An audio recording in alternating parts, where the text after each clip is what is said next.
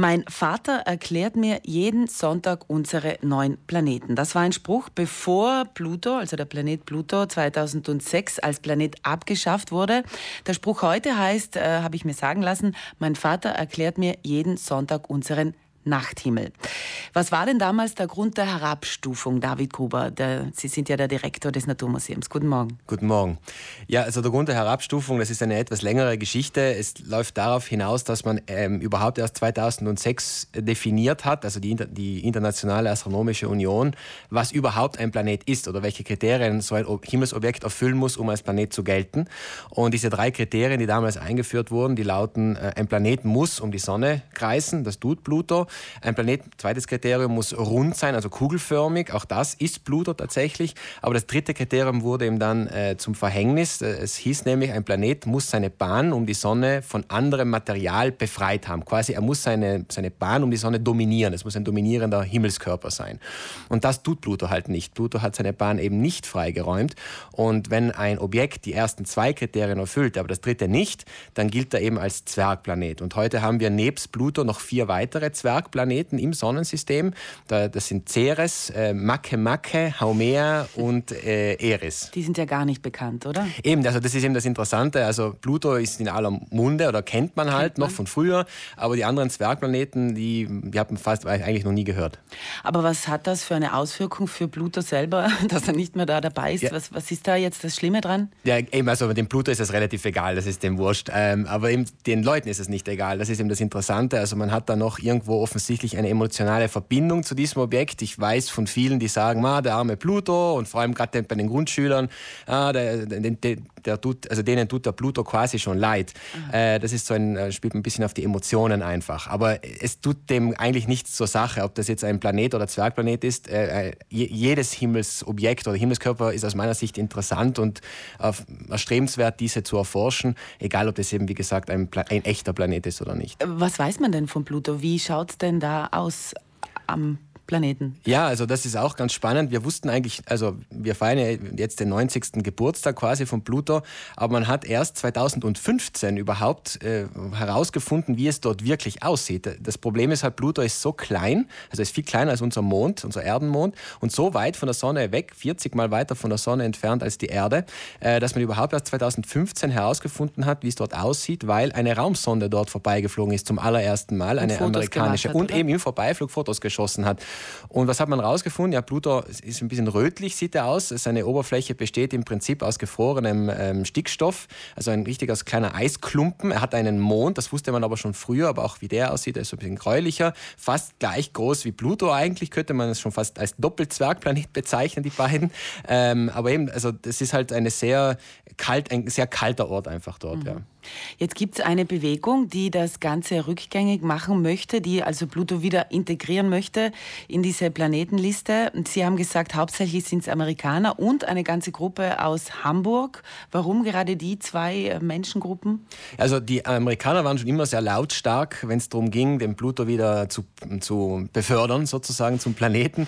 Äh, das liegt einfach daran, dass Pluto äh, bis heute der einzige Planet ist, der von einem, oder Explanet war, der von einem Amerikaner entdeckt worden ist. Das, kann, das, ist, das spielt natürlich dem amerikanischen Stolz da ein bisschen in die Quere, wenn das wieder aberkannt wird.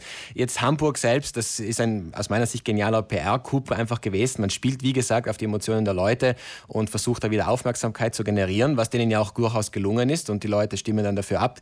Jetzt muss man halt dazu sagen, Wissenschaft ist hochgradig antidemokratisch. Äh, das ist eigentlich den Wissenschaftlern, muss man so sagen, egal, was die Leute wollen oder nicht, weil äh, es ist, also man, man definiert dieses, dieses Kriterienset und das ist es. Und ähm, man, muss auch dazu sagen, Planeten, die, die Definition, was Planeten sind oder nicht, das hat sich im Laufe der Zeit immer wieder verändert. Es gab eine Zeit, da, da mussten die Schüler lernen, dass es 13 Planeten in unserem Sonnensystem gibt. Das war zu der Zeit, als der Asteroidengürtel entdeckt wurde. Man hat nicht verstanden, dass das eine andere Klasse von Objekten sind. Da sagt man so, ja, das sind halt alles Planeten.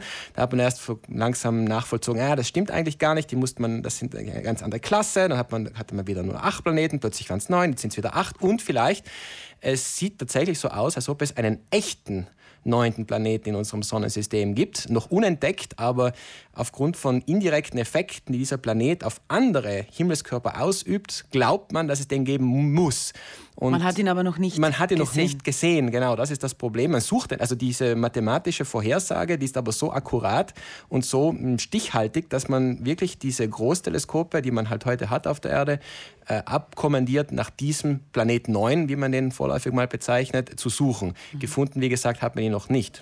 Also 1930, im Februar 1930 wurde Pluto damals entdeckt. Wie entdeckt man denn einen Planeten? Auch das ist äh, gar nicht so einfach. Äh, also Pluto, also grundsätzlich mal äh, Planeten unterscheiden sich von Sternen, indem sie sich bewegen. Also man spricht ja von Fixsternen. Das Wort Planet leitet sich ja aus dem Griechischen ab und bedeutet der Wanderer. Also irgendwas bewegt sich da. Und was man dann und Planeten sind auf ersten Blick sehen, die sind die sehr sternähnlich, weil sie, sie leuchten ja auch, sie reflektieren halt das Sonnenlicht. Im Sterne erzeugen ihr eigenes Licht, aber das sieht man auf dem ersten Blick gar nicht. Und wie man jetzt Planeten entdeckt, ist folgendermaßen: Man macht ein Foto von einem Himmelsausschnitt und macht ein paar Tage oder Wochen später dasselbe Foto vom gleichen Himmelsausschnitt. Und jetzt vergleicht man diese zwei Aufnahmen.